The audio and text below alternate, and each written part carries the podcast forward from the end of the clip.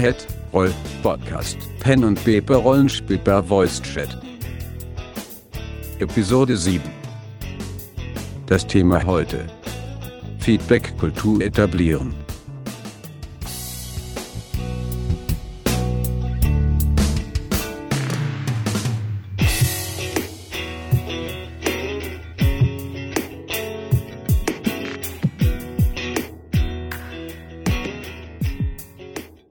Seid gegrüßt, ich bin Skasakul und das ist der Headroll Podcast.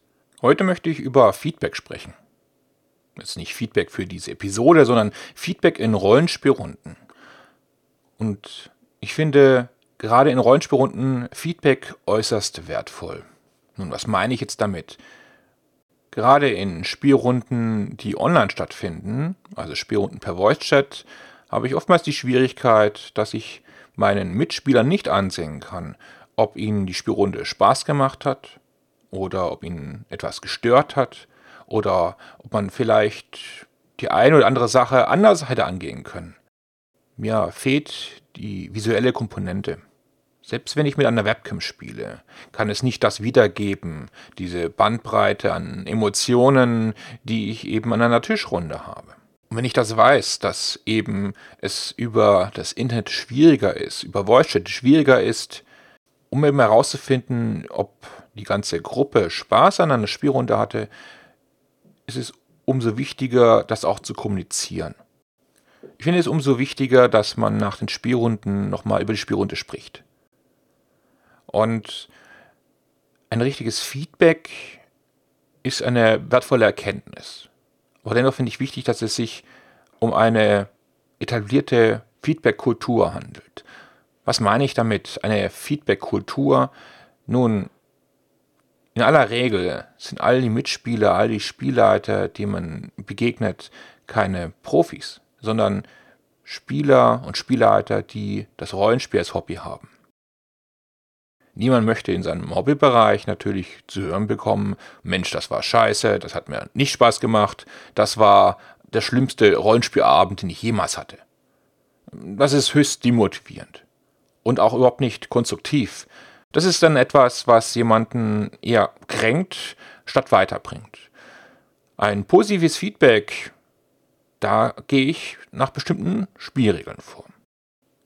Eine positive Feedbackrunde kann lauten, dass jeder im ersten Zuge etwas nennt oder mehrere Sachen nennt, die ihm in der Spielrunde gefallen haben.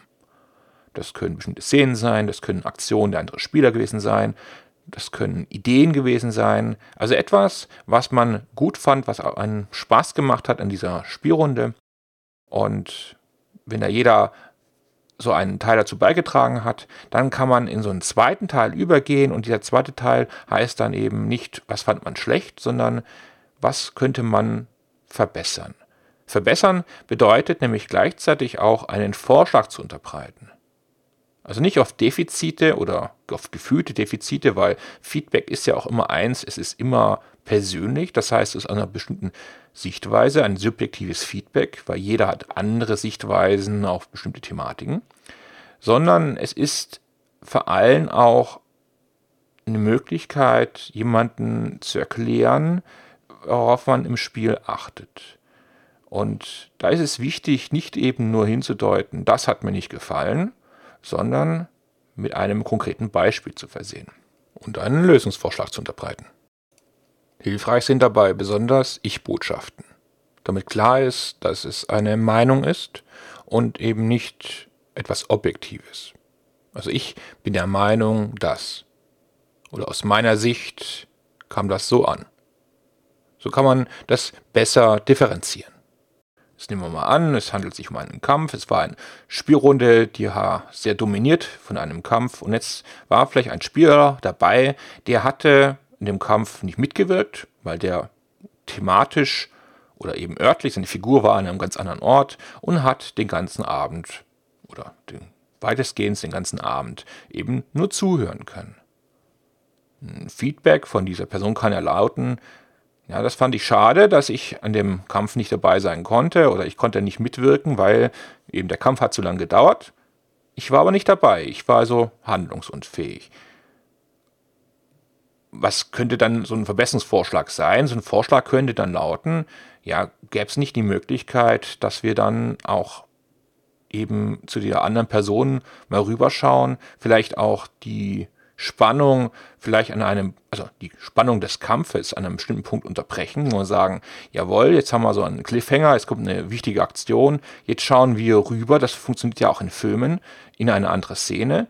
Klar sind die anderen Spieler gespannt und wollen wissen, wie es weitergeht, aber auch der Spieler, der dort eben an einem anderen Ort sich befindet, eben auch etwas Wertvolles zu der Geschichte beitragen kann, findet so seinen Platz. Das soll jetzt nur so ein Beispiel sein für die Möglichkeit so eines konstruktiven Feedbacks. Wie gesagt, ich finde Feedback äußerst wichtig. Insbesondere finde ich auch wichtig, dass eben Neulinge auch damit anfangen, nicht nur Feedback eben zu geben, sondern eben auch Feedback zu erhalten, um eben auch eine gewisse Orientierung zu bekommen, was funktioniert gut, was funktioniert nicht gut. Also immer unter dem Gesichtspunkt, wie andere Menschen einen sehen, also im Spiel sehen, die Spielweise sehen und Feedback muss ja nicht nur auf die Spielweise sich beziehen, sondern kann auf alle möglichen Umstände sich beziehen, auch beispielsweise auch auf Technik oder ständige Verbindungsabbrüche zum Beispiel. Oder es könnte natürlich etwas sein, wo man sagen kann, Mensch, das klang jetzt aber sehr gut, hat jemand sich wirklich sehr viel Mühe gegeben. Also wirklich, diese positiven Aspekte dürfen nicht vergessen werden, weil letztendlich, wir haben es hier mit Hobbyisten zu tun, Leute, die Rollenspiel als Hobby betreiben.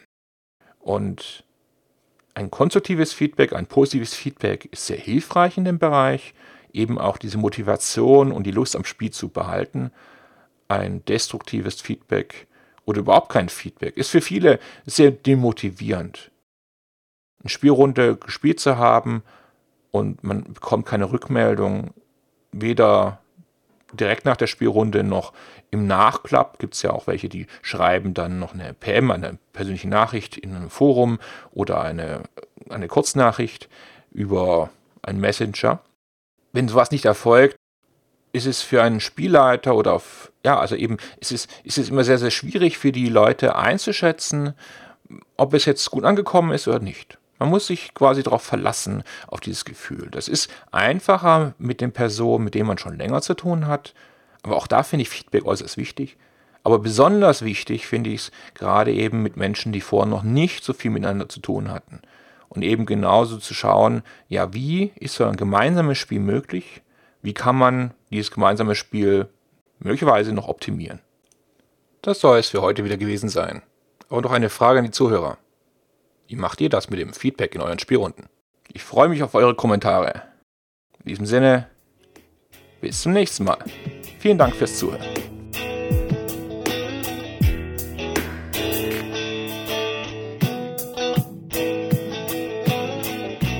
Folge dem Podcast auf Twitter unter @podcast. In diesem Sinne, bis zum nächsten Mal.